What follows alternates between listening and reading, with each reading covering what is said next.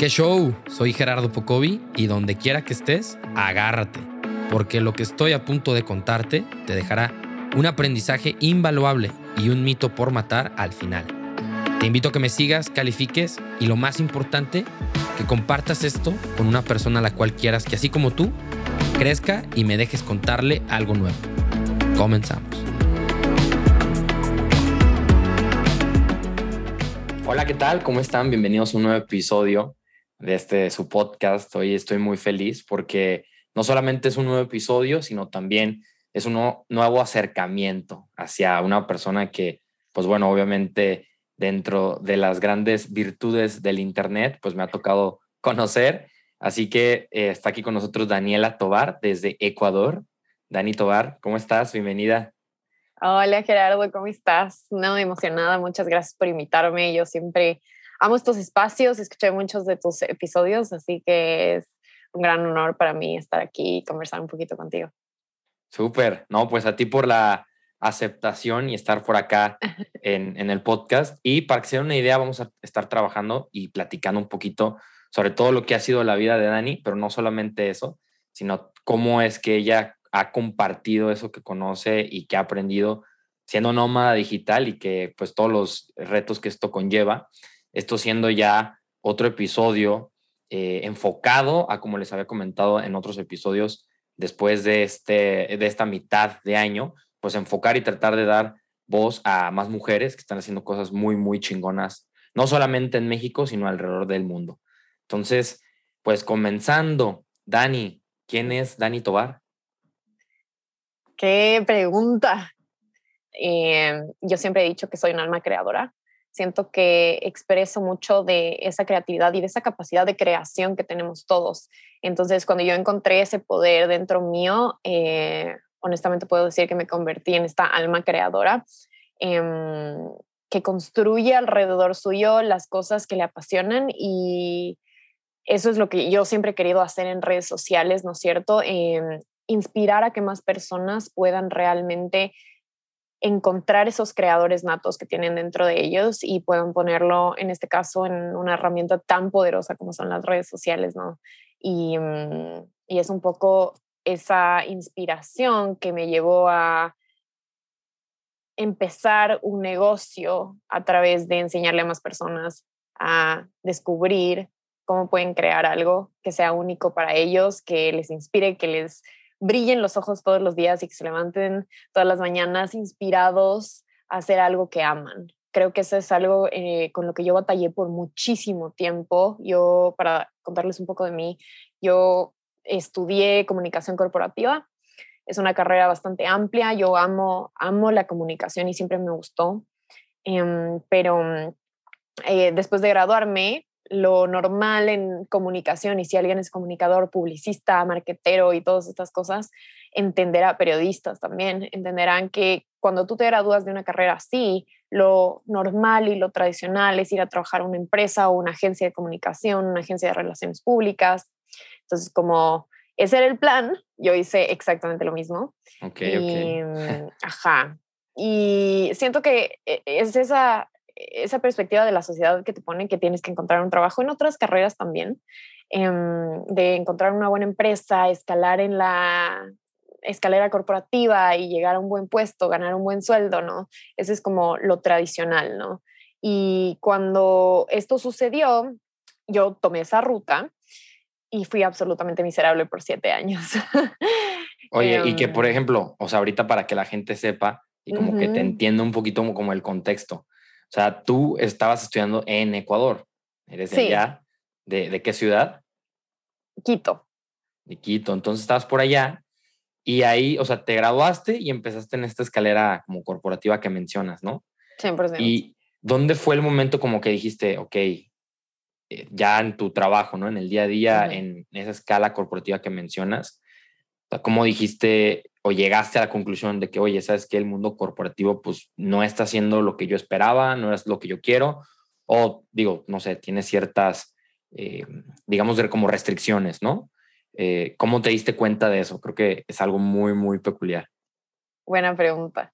Eh, al principio fue entrar a una empresa, ¿no? En este caso fue una agencia de comunicación y mm, trabajé ahí tres años en los que crecí muchísimo como persona y llegó un tema corporativo y me despidieron. Entonces fue como, ah, Lego, dolió mucho, pero dije, ok, vamos, la siguiente. Y empecé a trabajar en otra agencia. Eh, renuncié a esa agencia y empecé a trabajar en otra agencia. Y en cada uno de estos lugares de trabajo, inconscientemente yo siempre decía como, odio este trabajo, no me gusta lo que estoy haciendo, siento que estoy atrapada, o sea, me sentía muy cerrada a las posibilidades, no tenía la capacidad creativa de hacer lo que yo quería o algunas veces cuando me daban esa libertad, em, al final del día los clientes no les gustaba o cosas así, entonces sí sentía mucha restricción y creo que eso fue una... mucho roce también, o sea, pero, pero contigo mismo, pues, o sea, no, no fue con otras personas o que tuvieras algún problema por ahí. Ajá, fue mucho conmigo misma de darme cuenta de que en cada uno de estos trabajos y en cada una de estas situaciones, no era el trabajo, no eran mis compañeros, no eran mis jefes, era yo la que me sentía mal, me sentía eh, algunas veces que no, me, no era escuchada, algunas veces que no, mis ideas no valían la pena, algunas veces también sentía como, em, ¿qué estoy haciendo aquí? Si odio la cultura corporativa de algunas empresas, era como, ¿sabes? Falda y pantalón de tela y yo soy cero así, yo soy de ropa deportiva y súper urbana, entonces em, era un choque de cultura también de mi parte y de decir, no entiendo qué estoy haciendo aquí si soy tan infeliz con todo lo que hago, o sea, me levantaba mala vibra al trabajo, regresaba y me quejaba con mi mamá, me quejaba con mi novio, em, lloraba algunas veces antes de ir al trabajo. O sea, era una situación que se repetía y yo siempre decía, es que es esta oficina, es esta agencia, es este trabajo. Entonces renuncié y me iba a otro y era la misma historia. O sea, los primeros meses como emoción, ok, estoy haciendo algo nuevo, nuevo puesto, etcétera. Y después de unos meses volví a recaer en el me siento mal, no quiero ir a trabajar, y me di cuenta de ese patrón cuando mm, el punto de quiebre fue cuando, ok, dejé de trabajar en agencias y dije, a lo mejor son las agencias y ese es el problema, ¿no? Pensando desde la lógica. Entonces digo, no, me voy a ir a trabajar en una empresa para ya no ser, digamos, eh, para ser un cliente de una agencia y ya no trabajar en la agencia. Ok. Entonces, eh, me contrataron como coordinadora de marketing digital de una empresa muy grande en Ecuador. Y mm, manejaba toda la parte digital de 23 empresas, porque, eh, de 23 tiendas, porque era una empresa de retail enorme. Para esto, por ejemplo, en años, o sea, ¿qué año era este? ¿2000 qué? Ese fue 2019. Ok, previo a la pandemia también. Creo que siempre es importante notar como los tiempos para que el ese twist de la pandemia que es muy interesante. 100%. Y, y, creo que esa es una ruptura que todos nosotros de nuestra generación vamos a estar hablando por muchísimo tiempo. Em, y definitivamente tuve una ruptura también en la pandemia muy interesante. Pero justo en 2019, a principios del 2019, empecé este trabajo. Tenía yo 24 años. Entonces todo el mundo me aplaudía por todos lados, ¿no? Como, wow, tienes 24 años y eres coordinadora de marketing de una empresa gigante. Sí, el puesto, o sea, wow, ¿no? El rol importante. Exacto, un sueldazo, o sea, sentirte súper bien, eh, tener un puesto alto, tener un equipo de personas, que era algo que mi generación todavía no estaba viviendo, eh, porque seguían todavía escalando en sus propias eh, carreras. Entonces, cuando me reunía con mis amigos del colegio, me decían, wow, o sea, tienes un equipo de gente, qué lindo, yo quiero, como, yo quiero estar donde tú estabas. Y mm, eh, todas estas alabanzas obviamente me inflaban el ego y me decían como, estás haciéndolo bien. No, claro, ese es el camino, correcto, ¿no? Exacto. Y cuando la gente te lo dice, tú te lo empiezas a creer. Entonces yo, no, sí, estoy haciéndolo increíble, me está yendo bien. Y em, una vez más, el mundo me dijo, no es por ahí y volví a sentir eso dentro mío de no me gusta lo que estoy haciendo, estoy un poco nerviosa de, ¿será que este es el camino real que quiero tomar? Ya han pasado siete años, vine trabajando siete años en esto y parece como que no hace clic y cae la pandemia. después de un año de estar trabajando en esa empresa. El gran choque. Ajá. Y dije, este es el momento en el que hay que replantearse muchas cosas y decir, nos podemos morir todos mañana. Y nunca cumplí los sueños que quise cumplir. Nunca creé algo. Si algo pasa hoy, voy a quedarme con esa, con esta sensación de que no creé algo que era mío y que realmente me llene el alma. Entonces dije, ok, algo está pasando. Y mm, tomé una de las, eh, no, no es tan fácil, o sea, en la historia suena un poco más simple, pero en ese momento me sentía muy frustrada y perdida, pero dije, ok, necesito tomar una decisión radical, porque obviamente tomar estas micro decisiones, ¿no? De cambiarme de agencia, irme a otro lugar, renunciar, irme a otro tipo de empresa, no estaba funcionando. Sí, y realmente es como por parte del mismo camino, ¿no? O sea, ya era aquí ya prepararte para una decisión de salirte de, de todo ese mundo, literal. Exacto, exactamente. Y, ajá, como no estaba funcionando, dije, ok, tengo que hacer algo diferente y tomé la decisión de, ok, tengo suficientes ahorros, porque obviamente lo planifiqué, para renunciar en plena pandemia, donde todo el mundo obviamente, yo tuve una sensación bastante profunda de ser mal agradecida, porque mucha gente en la pandemia fue despedida y necesitaban trabajo, etcétera, y yo estaba ahí como, voy a renunciar. Al revés, sí, o sea, gracias pandemia porque voy a renunciar.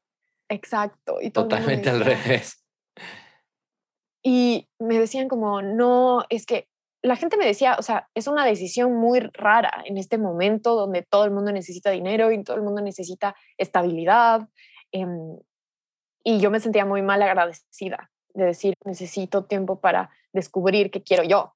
Entonces se sintió un poco egoísta y se sintió un poco mal agradecido, pero al final del día yo reconstruí ese concepto más adelante cuando me di cuenta de que era una decisión que yo necesitaba por mí para ser quien soy hoy. Entonces dije, ok, voy a renunciar. Tuve mucho miedo, pero lo hice y viví de mis ahorros cuatro meses hasta que lancé mi marca personal. En esos cuatro meses dije, ok, este es el plan. Okay. Contraté un coach em, y empecé a crear mi marca personal y mi empresa digital. Dije, ok. O sea, de esas historias de internet, de crea tu marca personal, sal y vende lo que quieras que hagas, eh, el conocimiento que tengas, o sea, como construye a partir de eso. literalmente, o sea, tú tomaste un, o sea, no sé si fue un curso o una masterclass o como qué fue. Fue un curso. De hecho, encontré a mi coach, se llama Isa García. Vayan y síganla, es increíble. Y mm, Isa hizo, tiene un podcast, de hecho, y la encontré por el podcast. Ok. Escuché un par de sus, de sus podcasts y después me enteré de que tenía un programa eh, para construir tu empresa digital. Entonces dije, ok, Isa también es ecuatoriana. Entonces dije, ok, este es el camino. tomé el programa, estaba muy afuera de mi presupuesto, pero dije, no me importa, ahorré para esto, tengo que arriesgarme y creo que eso es un, o sea, una sí cosa fue, que quiero. Sí fue también apostar, o sea, all in, o sea, ya estabas con tus ahorros, estabas pues obviamente sin un trabajo, no estabas generando ingresos, estabas, o sea, viviendo, ¿no? Tal cual. Exacto. Llega esta apuesta y la tomas. Dije, ok, es todo o nada. Sí, no me cualquiera. Tengo que lanzar. Y obviamente yo soy una persona muy lógica, lo cual fue muy raro que tome esa decisión, ¿sabes? Pero dije, creo que la pandemia me choqueó tanto de decir, ok, si no lo hago ahora y no apuesto todo por todo, nada va a suceder y nada va a cambiar y voy a seguir en esta rueda de hámster una y otra vez, una y otra vez, otro trabajo, otra vez me siento mal, otro trabajo, otra vez me siento mal. Entonces dije, para. Y um, dije, voy a hacer este programa que estaba muy por fuera de mi presupuesto, pero dije, si quiero hacer las cosas diferentes, tengo que empezar por yo tomar decisiones diferentes de ahorita. Venga. sí. O sea, para que apunten, porque si no es, claro, no o sea, haciendo lo mismo no vas a tener resultados diferentes. Entonces, Correcto. llegó este momento, te lanzas con tu marca personal y ¿qué comienza a suceder en ese momento? Eh, tuve mucho miedo porque dije, llevo haciendo estos siete años para empresas Nunca lo había hecho con personas individuales y nunca lo había hecho para mí. Entonces es un proceso muy diferente verte a ti como una marca que ver a las marcas para las que has trabajado. Claro. Entonces dije, ok, hay una, hay, hay algo dentro mío que tiene que ser diferente a lo que el resto de personas están haciendo. Y en 2020 todavía no habían tantas personas haciendo em, programas digitales y etcétera. en Latinoamérica, pero sí habían un par de personas que estaban ahí. Entonces decía, ¿cómo puedo ser yo diferente? Y ahí fue donde conocí también el autoconocimiento, que es algo que yo aplico muchísimo en mis programas. 100%, porque si no te conoces, ¿cómo vas a comunicar quién eres en redes sociales? Entonces, primero tuve que pasar por un proceso de autoconocerme y yo siempre digo que redes sociales y crear tu marca personal es un ejercicio y una buena herramienta para autoconocerte. Porque te vas, vas, probando distintas cosas, ¿no? Que te gusta, que no quieres hacer y, y vas experimentando. 100%. Y te das cuenta de lo que te, ajá, de lo que te gusta, de lo que no te gusta, de qué te, se siente auténtico para ti, qué se siente natural comunicar y, tu manera de crear y tu manera de expresarte. Todas estas cosas te van dando esas pequeñas lecciones en redes sociales que te vas enfocando en ser más auténtico y ser más tú. Entonces, a través de ese proceso de autoconocimiento y a través de tomar este programa de coaching y etcétera, dije, ok, estoy lista aquí está mi marca personal. El momento ha llegado. Em, sí, me moría del miedo. Mi primer programa eh, nadie lo compró, nadie. Hice una masterclass gratis y nadie, nadie compró mi programa. Entonces, em, lo interesante de esta situación fue que en vez de ahogarme en un vaso de agua diciendo, ok, todo eh, está mal, o sea, renuncié, no me está yendo bien, ¿qué está pasando? Y lo primero que em, hago, nadie lo pela. O sea, están en palabras crudas, pero es como fue, pues, no es como que te lo inventaste así de que hay, hay muchísimos interesados y llegaste y cero. Cero. O sea, vinieron muchas personas a la masterclass, pero no vendí nada. Entonces dije, ok, tienes dos opciones. O vuelves a la rueda de hámster o vuelves a intentar. Entonces decidí volver a intentar y decir, ok, dust it off, como quítate la tierra y te levantas y sigues. Sí, va con track. Ajá. Entonces dije, no, no hay de otra. O sea, o lo intentas y en serio lo intentas y esta seguramente no va a ser la única vez que te vas a caer. Entonces ese fue mi pensamiento. Dije, ok, tengo que ser positiva en esta situación y voy a volverlo a intentar. Y cuando lo intenté de nuevo, empecé a aplicar muchas de las estrategias de mi coach y también me empecé a enfocar más en mi cliente, ¿no? Y cuando empecé a hacer eso, entendí muchas de las necesidades de mi cliente que no entendía antes. Entonces, esos pequeños cambios hicieron una diferencia gigante. Y para que tengas una idea, mi, el primer programa que lancé, el que nadie compró, costaba 45 dólares americanos. ¿Ok? y nadie compró. Cuando hice esta reevaluación de qué estaba haciendo, dije, voy a hacer el doble de cosas, le voy a poner como tres veces mejor y qué bueno que haya tenido ese fracaso, entre comillas, para mejorar lo que hago. Y cuando lo mejoré y empecé a cambiar ese pensamiento y empecé a hacer investigación y empecé a entender mucho más profundo lo que mi cliente necesitaba, dije, ok, si voy a hacer esto, lo voy a hacer bien. Y ya que me tomé todo este tiempo y esta energía de hacer esto bien, le voy a subir el precio.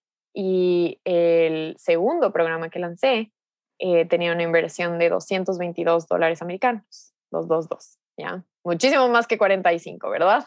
O sea, el, ok, porque tengo que decir algo, como cualquier persona, ¿no? Que no vende algo por la primera vez, que le echaste un montón de ganas, estando ahí en el momento clave, fallas, vuelves a hacer todo otra vez, le pones más cosas, o sea, uno pensaría, bueno, tal vez empieza con una estrategia a lo mejor de bajar el precio inclusive, ¿no? De, eran 45, 49, pues bajarlo a 30, ¿no? Y a lo mejor tirarle volumen. Y dijiste al revés, o sea, son más cosas, no pierde valor lo que estoy haciendo, sino al contrario, estoy entregando más valor y le sube esto el precio. ¿Y qué pasó ahí? Porque yo creo que sí hubiera hecho totalmente lo contrario, la verdad. Sí, yo tenía mucho miedo porque dije, ok, ajá, la lógica te dice, ok, tal vez la oferta no estaba bien construida, revaluemos y baja el precio para que tengas algo de testimonios, algo de gente que ya, ya lo haya tomado y que se sienta más fácil. Claro. Pero mi lógica fue, ajá, yo tengo mucho que ofrecerle al mundo y cuando me lo empecé a creer, porque en ese primer lanzamiento dije, ok, ojalá la gente, y tenía miedo de vender em, y no me la creía. No, a pesar de tener siete años de experiencia en esto, tenía miedo porque nunca lo había hecho así para más personas. Entonces no me la creía. Y, y ahí va una de las cosas que tuve que trabajar muchísimo, que es mi síndrome de impostor. Okay. Que sentía como, soy lo suficientemente buena, sé lo suficiente, probablemente no. Y eso era lo que yo pensaba en mi cabeza todo el tiempo. Entonces, cuando hice este trabajo de reevaluar, dije, mi actitud también tiene que cambiar. Y como, como me encanta ese término que ustedes usan en México de soy una chingona. Claro, ah, bueno, claro, sí, sí, sí. ¿Qué, ¿Qué, expresión se puede dar para eso en Ecuador? O sea... En Ecuador, eh, ah, algunas veces lo dicen como soy una crack o soy un crack. Ok. Sí. porque para todo esto, un paréntesis breve. Cuando conocí a Dani, Dani, le dije, no puedo creer que seas de Ecuador, porque tienes, o sea, no tienes acento, tienes como que la voz súper neutro. O sea, podría ser mexicana, así que siéntete parte de México. Pero... me gusta, me gusta México. Vamos, claro, menos mal. Ah, pero sí, sí, te, sí creo que es un como parteagua súper importante ahí, ¿no? Porque fue de darte cuenta como, oye, ¿por qué estoy iniciando esto? O sea, ¿qué estoy creando? Pero sobre todo, y creo que es ahí lo más, lo más importante, como, ¿por qué creías que tenías algo importante que decir y ayudar a las personas? O sea, que creo que es como lo más clave en todo este, digamos, como repunte de tu estrategia. Porque sabía que la gente no, o sea, yo tenía herramientas para que la gente no se sienta como yo me había sentido esos siete años trabajando para otras personas y sintiéndome chiquita y poco escuchada y poco creativa. Entonces yo sabía que no quería más se sienta así, nunca. Y cuando yo tomé esas decisiones por mí, de renunciar y empezar esto, nunca había tenido tanto miedo, pero nunca me había sentido tan bien con mis propias decisiones. Entonces, Combinación poderosa. Exacto.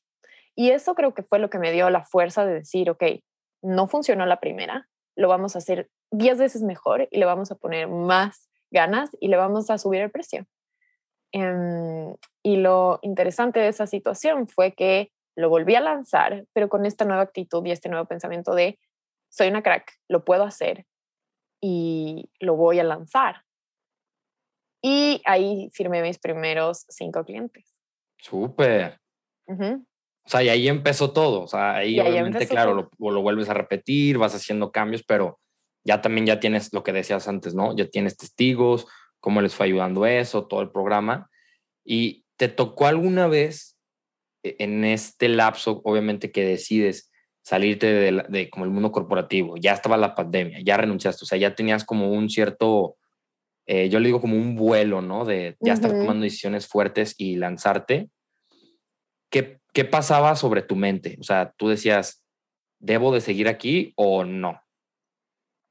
Eh, tenía muchísimo, muchísima ansiedad durante todo este proceso, porque decía, lo estoy haciendo bien, es lo suficientemente bueno, podré vivir de esto.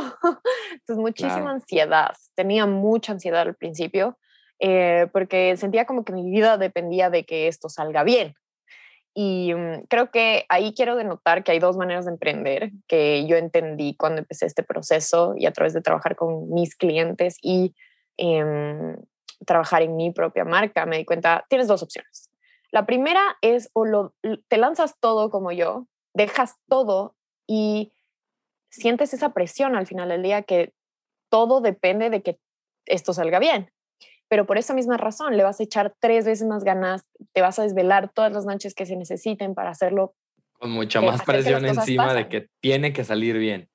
no hay un plan B. Exacto. Y tienes que hacerlo funcionar. Entonces le tienes que poner todo el tiempo, la dedicación, las ganas, el tiempo, el dinero, le vas a invertir todo, tu alma y tu vida a ese proyecto. Y eso fue lo que yo hice. Y por eso me funcionó. Pero no todos les funciona esa ruta. Hay otra ruta también que es mitad, mitad. Trabajas medio tiempo en tu trabajo corporativo y luego el otro medio tiempo de tu, del resto de tu vida inviertes en lo que quieres hacer crecer. El tema ahí es que no tienes la presión.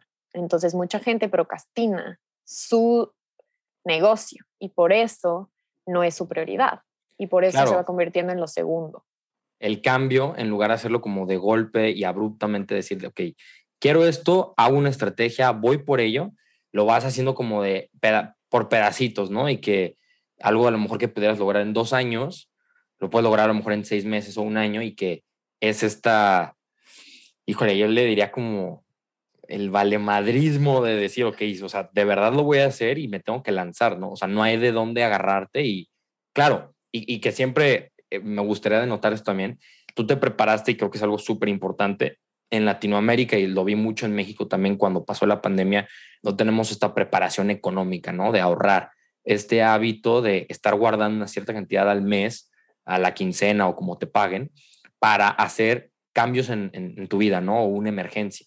Entonces tú sí lo hiciste, eh, sea cual sea la cantidad, digo, tú obviamente predijiste esto. ¿Y qué pasa eh, con las experiencias? Eh, digo, estas son como, digamos, como positivas, pero ya de dos años para, para acá, que pues ya llevas en, en este negocio digital, ¿qué experiencias dices, híjole, esto ha estado como que nefastito o ha estado difícil? O es parte de los detalles que dices, esto a lo mejor no me lo habían dicho, con todo y que estuviste con una coach, a decir, ok, eh, esto está increíble y, y, lo vamos haciendo. Sí, o sea, ha sido ese, esa, yo le digo, esa montaña rusa de emociones del emprendimiento, creo que nos pasa a muchos que unos días estás súper bien y, te sientes bien y te sientes eh, capaz y otros días te sientes como algo no está funcionando, hay que cambiar algo. Y mm, de esos momentos hay muchos, ¿no? De ese... Y creo que eventualmente cuando empiezas a trabajar en todo este proceso, empiezas a entender cómo te puedes regular. Y eso es algo que yo enseño mucho a mis clientes, porque redes sociales en general y emprender siempre va a tener este factor de no sabemos, de incertidumbre, digamos. Entonces, te va a ir bien, te va a ir mal. Hay un buen contenido, un mal contenido. Hay un buen lanzamiento y un mal lanzamiento. Entonces, em, nunca sabes a ciencia cierta todo lo que va a qué va a pasar al final. Pero lo que sí puedes manejar es cómo tú te sientes al respecto y qué vas a hacer cuando no sale bien. Claro. Y de ahí también nace tu podcast, que también es una de las grandes razones de la invitación y de aquí de cómo se da el, también el match con Dani, porque tienes un podcast que justo se llama eh, Nací para crear, ¿no? O Nacida para crear. Entonces, Nací para crear. Eh, la gente que te puede ver en Instagram, eh, en diferentes redes sociales, en tu podcast, o sea, como cómo es igual un poco tu contenido, a lo mejor lejano o parecido al coaching, o sea, como por ahí en qué ¿En qué ámbito se te encuentra un poco? Eh, yo lo llamo como mentoría de marca personal porque hablo muchísimo de redes sociales em, y de negocio digital, pero también hago autoconocimiento porque son dos cosas que van implícitas de la mano. Entonces, no hago coaching, hago mentoría. Es algo un poco diferente. El coaching va mucho hacia em, que tú mismo te des tus propias respuestas ¿no? Tienes una conversación con alguien y tú mismo llegas a la conclusión de algo. Una mentoría es alguien que te va guiando de la mano eh, por pasos y procedimientos que esa persona ya ha pasado y los aplica a lo que tú necesitas crear. Entonces, lo mío es mucho más un seguimiento em, a través de mis propios procedimientos para que tú también los apliques y tengas el éxito que quieres en redes, ¿no? Y en tu, y en tu marca personal, porque eso envuelve muchísimo. Em, y durante esa mentoría también hablamos mucho de autoconocimiento, porque, como les decía, yo no hubiera llegado a donde estoy si no me conociera como me conozco hoy. Ok, wow, poderoso, poderoso. Oye, y llegando a la parte final del episodio, eh, igual los escuchas ya saben, esta es la sección de matar el mito. Así que Dani, pues eh, a partir de todas estas experiencias que has vivido, pues todo tuyo, a matar el mito. Un mito que sé que existe mucho en el mundo digital es que mm, no tienes que saber todo lo que va a pasar después para empezar. No tienes que tener todos los pasos para empezar hoy. Empieza y cuando ya estés en ese camino te vas a dar cuenta de lo que funciona y lo que no. Entonces empieza hoy, así no tengas los pasos de lo que va a pasar mañana y dónde quieres estar mañana. Empieza hoy. Venga, increíble. Oye, pues Dani, primero que nada agradecerte por eh, obviamente aceptar la invitación, ser parte de este podcast, ser parte también de esta unión, y lo digo mucho en las ediciones internacionales. Eh, ahorita es ya la quinta edición internacional, han estado acá gente pues de Perú, Argentina, Ecuador, eh, también de Colombia y demás. Entonces, pues bueno, obviamente creo que haciendo esta co-creación, eh, siento que puedo darle también, no solamente a gente de, mi ciudad, que es Guadalajara, México, sino también como país y también para Ecuador y para mucha gente de Latinoamérica.